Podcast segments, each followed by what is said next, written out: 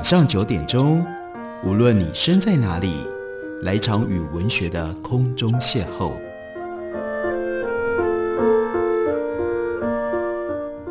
杨照谈书，邀您一同遨游文学世界，认识古今中外的经典之作。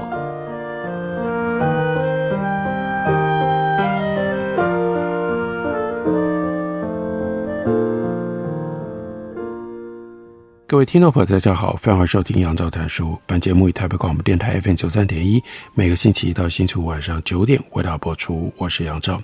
在今天的节目当中，要为大家介绍的是麦田出版的新书，书名叫做《追求文明》，这是从英文翻译过来的。英文原来的书名是《In Pursuit of Civility》，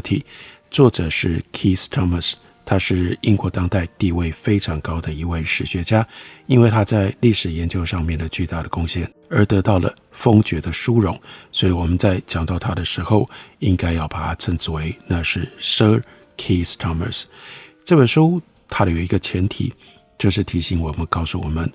文明是经过历史长时间的变化跟发展才形成的。什么是一种文明的概念？什么是一种文明的行为？什么是一种文明的生活？这经过了很久的时间，有不一样的观念，有不一样的解释，然后呢，落实在人具体的环境条件上，它又产生了各种不同的面貌。什么是文明呢？书里面也就特别告诉我们，文明通常你要看，你要了解，就必须同时去探查它的对面。文明的对面是野蛮，而野蛮也有野蛮的不同的说法跟不同的理解。比如说，很重要的我们要看到的，那就是野蛮很多时候会跟残忍是结合在一起的。无论是在战争当中，还是在和平的时期，文明一定都会涉及戒除任何可能会被认为是残忍的行为，也就是既会对他人的痛苦漠不关心。这是残忍的其中的一种表现，或者呢，以刻意在人的身上施加痛楚来取得快乐，这是残忍的另外一种定义描述。当疼痛被认为是必要的时候，比如说外科医生动手术，或者是你发动一个你自己认为正义的战争，惩罚罪犯，或者是去惩戒顽劣的学生，无需对。这样的一种痛苦有所忌讳，但是从古典时代开始，不必要的残忍，很关键的是，当然是不必要。但不必要的残忍被认为是野蛮的决定性的特征。在英国詹姆斯时期，有位作家就问：如果残忍跟不人道不是野蛮的特殊之处，那什么是野蛮呢？这当然是一个 rhetorical question，他就是告诉我们，所谓野蛮。同时就等于是残忍。不过中世纪的教会并没有把残忍列为七大罪，尽管 Thomas Aquinas 认为那些以制造痛苦为乐的人是野蛮跟不人道的。在近代早期的英国，残酷经常因为跟人性不相容而被指责是不人道的，因为违反自然法而被指责为不自然的，也因为表现出对激情的软弱屈服而被指责是。娘娘腔，因为违背福音教义而被指责非基督徒所为，因为不符合文明社会的规范，被指责那是原始野蛮或者是不文明。这些思想传统是很不一样的，但他们的实践意涵却彼此互相加强，而且都有助于支持残忍在文明社会里是不应该被接受、不能够被接受的。蒙田，也就是《蒙田随笔》的这一位重要的作者，他认为残忍是所有坏习惯当中最严重、最糟的一个。那 Hobbes 霍布斯则认为残忍是违反自然法，把它定义为不考虑未来的利益或没有理由的施加在别人身上痛楚，这就让残忍成为了一个本质上不稳定的概念，因为对于到底是什么有理由，什么是没有理由的？那还是有一个界限，这个界限很明显并不清楚，有着很大的争论的空间。那从古典时期来说，典型的野蛮人被认为具备有代表性的是 Scythian，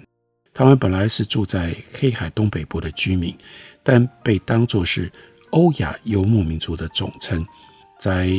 古希腊的写《史记》的作者 Herodotus，他就讲述了这些 Sicyan 他们如何刺杀以及奴役战俘，砍掉敌人的头，用敌人的头骨来喝酒。其他的野蛮人也同样因为残忍而恶名昭彰。例如说，有一种叫 Picts 皮克特人，被认为残忍，因为他们很爱打架。爱尔兰人被认为非常残忍跟嗜血。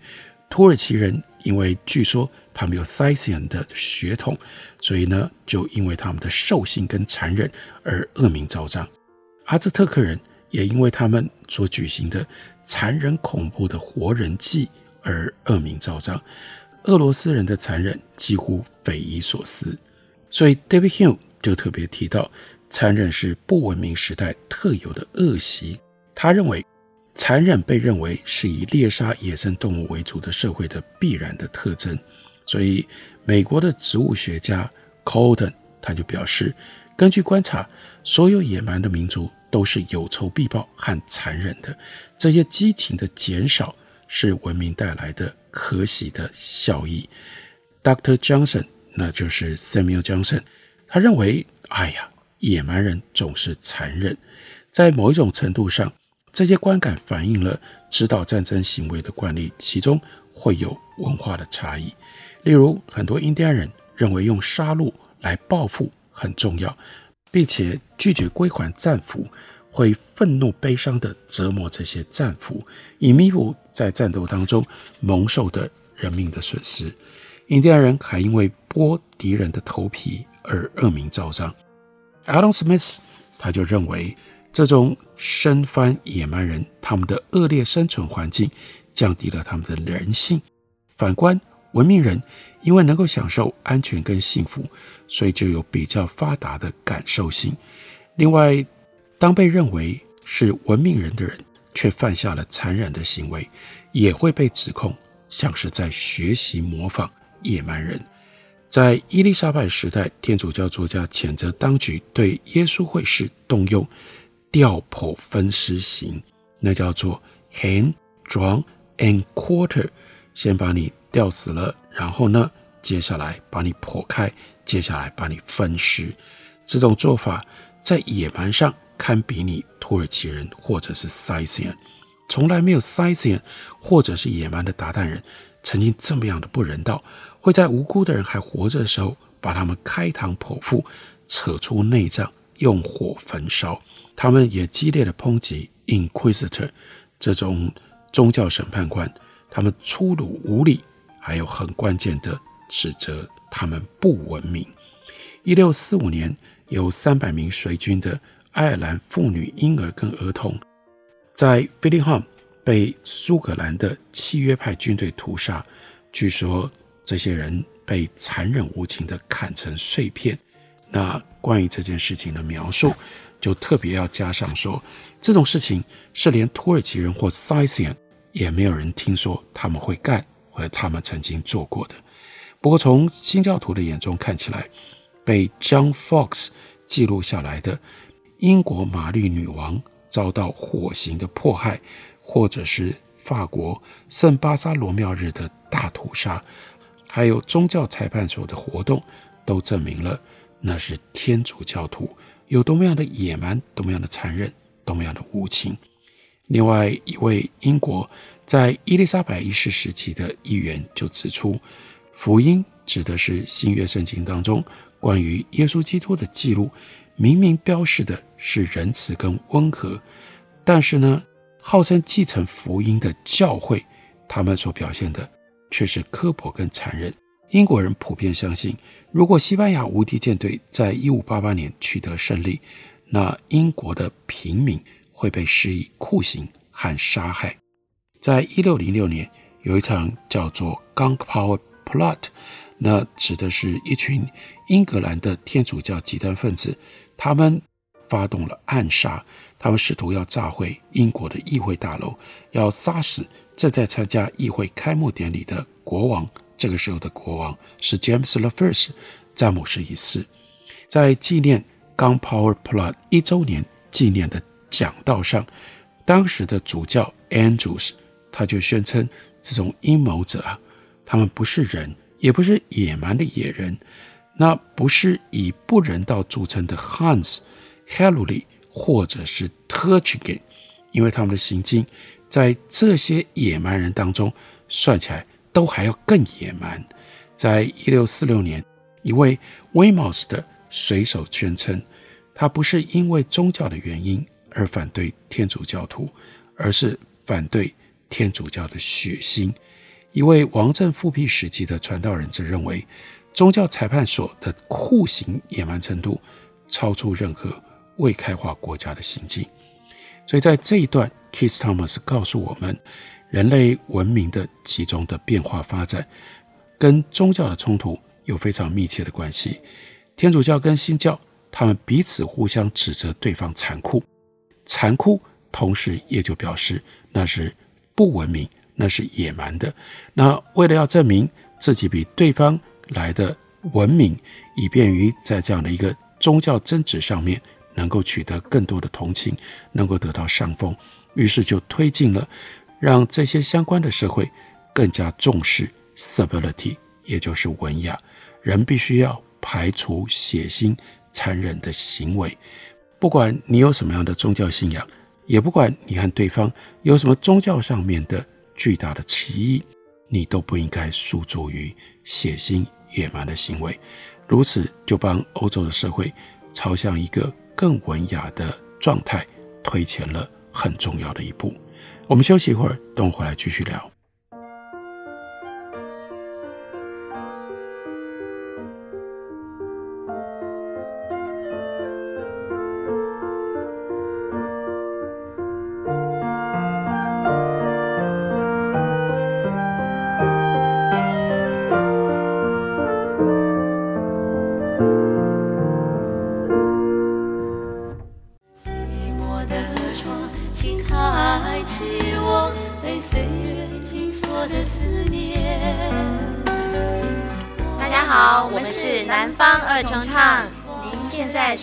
听的是最有活力的台北广播电台，FM 九三点一，AM 一一三四。我是否还算是你的从前？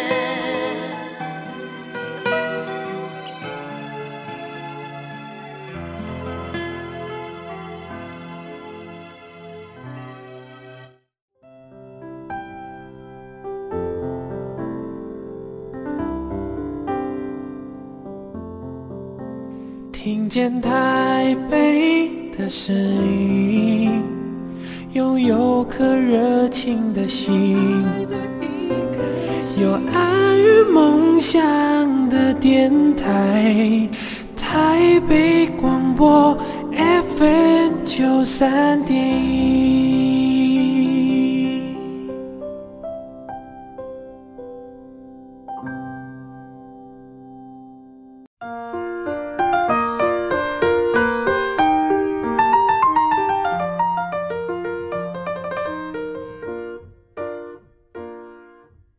感谢您继续收听《杨照谈书》。本节目以台北广播电台 FM 九三点一，每个星期一到星期五晚上九点为大家播出到九点半。今天为大家介绍的这本书是英国的当代历史大师 Sir Keith Thomas 他所写的《追求文明》。这本书是用历史的角度去整理所谓的文雅 （civility） 到底是如何在英国的社会当中定型，然后呢传流下来。让英国可以变成一个文明的社会。不过，在讲述历史的同时，Keith Thomas 书里面有一部分也牵涉到了晚近到当代的发展。他就特别提到了，在过去一百五十年左右的时间当中，曾经被视为是西欧跟北美文明的许多独特的特征，已经在世界大部分的地区被采用了。无论是医药、公共卫生、科学技术。民主、人权，或者是牛仔裤、流行音乐、手机、足球，西方文化已经渗透到那些曾经被贬义为野蛮或者是不开化的国家，打着现代化和发展的旗号，有钱的国家向穷国倾注了他们的援助，以加速将世界带入单一文明的进程。不过，更进一步到了晚近，就开始有人对于西方人将他们的生活方式输出给其他人这种做法，不管利益如何的良善，让人开始感觉到有所怀疑跟保留。有的呢，更进一步的是抱持着冷嘲热讽的态度。随着全球化把世界各国带向文化同质性。我们就越来越珍惜差异性跟多样性，至少在理论上，我们承认有可能有许多不同的有效生活方式。尽管我们大多数人仍然坚定地遵循我们习惯了的方式，文明这个概念本身，因为它在殖民主义历史上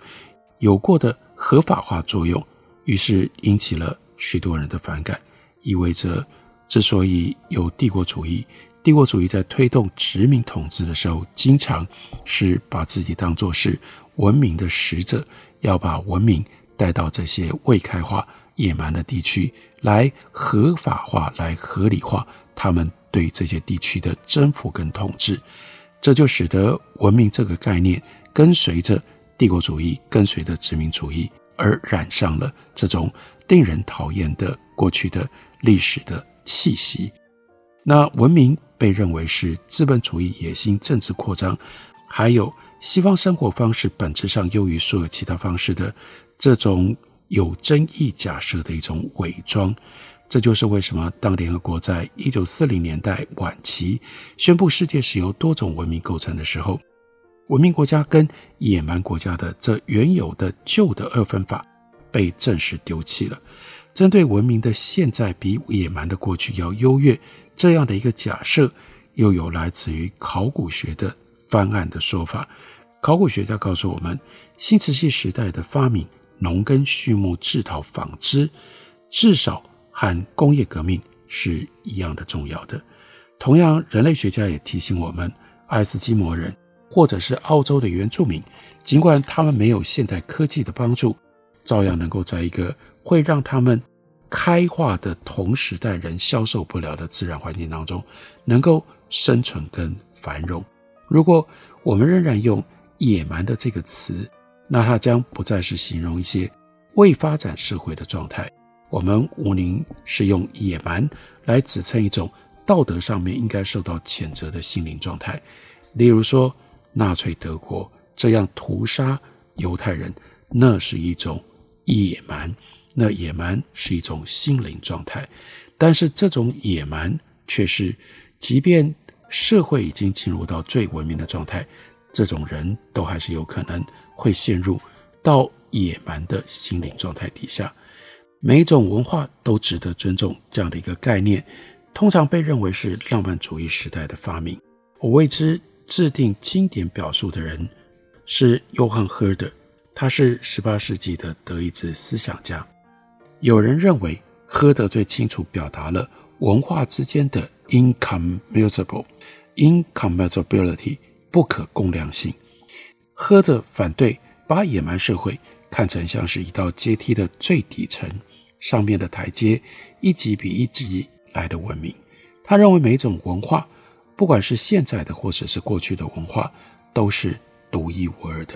他们各有自己的有效性。不能够用另外一个文化的标准来予以评判，这就是所谓的不可共量性，也不能够用单一的普遍尺度来予以衡量。喝的并不完全前后一贯，因为他也相信文化进步跟人的自我实现是放诸四海皆准的追求。赫德后来的作品充满了对欧洲人的优越外表和他们在艺术和科学上前所未有成就的自豪感，而作为基督徒。他对什么是文明和什么是野蛮有清晰的概念，他就谴责印度教要求寡妇自焚寻夫的这种习俗是野蛮跟不人道。对文明的进步，用这种方法取消印度的这种习俗，他是表示欢迎的。简而言之，赫德他是多元主义者，但他不是相对主义者。他认为重要的是认识到存在着许多不同的文化，每种文化都应该以自己的方式来被理解。不过，尽管我们应该试着去理解不同文化的价值观，却不必要分享他们的价值观。虽然有这种看似矛盾的心态，不过赫德的作品毕竟构成了一种对于传统民族中心主义的深刻批判，一种对每个民族的独特性的信仰，还有一种对于文化多样性的有力的捍卫。赫德谴责奴隶贸易，还有一切形式的殖民征服，对欧洲人的自满情绪提出了强烈的质疑。他没有要贬低他那个时代的文明社会的生活品质，但他希望还其他不同生活方式以公道，指出这种不同的生活方式适合在其他时代、其他地方的人。这需要有同理心，以及用其他文化自身的标准来理解那个文化的这种强烈的意愿。和许多其他的概念一样，赫德的这种态度萌芽，我们可以追溯到古典时代。希罗多德是最早指出，每个社会群体都认为自己的风俗习惯是最好，而会去轻视别人的风俗习惯。传说当中的塞西亚的王子叫做 Anacasis 据说在西元前六世纪，他就说过，塞西亚人对雅典人说话方式的嘲弄，不下于雅典人对塞西亚人说话方式的嘲弄。西元一世纪初，被流放到黑海沿岸的罗马诗人 Ovid，他则抱怨说，他在那里竟然被视为野蛮人，因为当地的人没有办法理解他的语言。到了一世纪的晚期，圣保罗则写着：“如果我不明白那声音的意思，说话的人必以我为话外之人，我也以他为话外之人。”在近代早期，这种话就变成了常见的修辞手段。法国诗人比雷，他在一五四九年就说：“塞西亚人在希腊人中间是野蛮人，但雅典人在塞西亚人中间也是野蛮人了。”相似的，西班牙的修会传教士卡萨斯，他在一五五零年代则写着：“正如我们把印第安人视为野蛮人。”印第安人也视我们为野蛮人，因为他们也不了解我们呢。与此同时，许多欧洲知识分子因为所受到的古典修辞学训练，以及重新发现了 Empiricus 他的哲学怀疑论的关系，对当时的传统价值观进行了半开玩笑半认真的质疑，认为这些价值观只是他们自己的社会所特有的，并不是普遍的真理。十六、十七世纪的旅行者、探险家，还有民族志作家，强而有力的加强了这种态度。随着有关世界其他民族的新知识涌入到欧洲，勤于接受新知的人不可能不越来越意识到自己文明的特殊性，也就是相对于原来理所当然视为的普遍性。众所周知的，有关被征服的中南美洲土著。在他们的描写记载当中，曾经在16世纪的西班牙道德家跟哲学家里，促成了一种新兴的文化相对主义意识。例如说，法学家 Zorita 他就指出，所有的人都倾向于把和自己不一样的人称之为叫做野蛮人。这种相对主义思维方式最具影响力的表达，那就是蒙田的随笔。这本书透过 John Florio 的英文翻译，在英国广为人知。蒙田借助古典怀疑论者的遗产，表现出一种挣脱种族中心主义的非凡的自由。蒙田指出，关于美、关于宗教、关于道德，并不存在着一种放诸四海皆准的标准，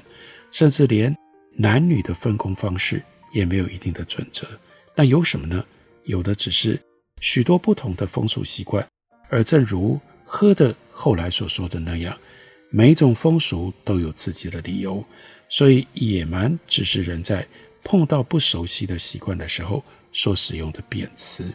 蒙田很有名的一个弟子叫做小红，他写了一本《Of Wisdom 论智慧》，这本书中对那些把任何不符合自己国家风俗习惯的事情视为野蛮兽性的人。表示了强烈的蔑视，所以再从这里推展出，因为文明跟野蛮是相对的，所以不同的文明会产生不同的野蛮的概念。文明不管是 manners civilization 或者是 civility，其实都是特定的社会当中特定时代的历史的产物。我们要了解文明，我们就应该要了解人类在不同时期、不同社会去追求文雅、去追求文明的种种的努力。这也就是 Sir Keith Thomas 他的这本书，他最重要要彰显，也是他的关怀中心所在。这本书书名很简单，就叫做《追求文明》，介绍给大家，推荐给大家。感谢你的收听，下个礼拜一同一时间我们再会。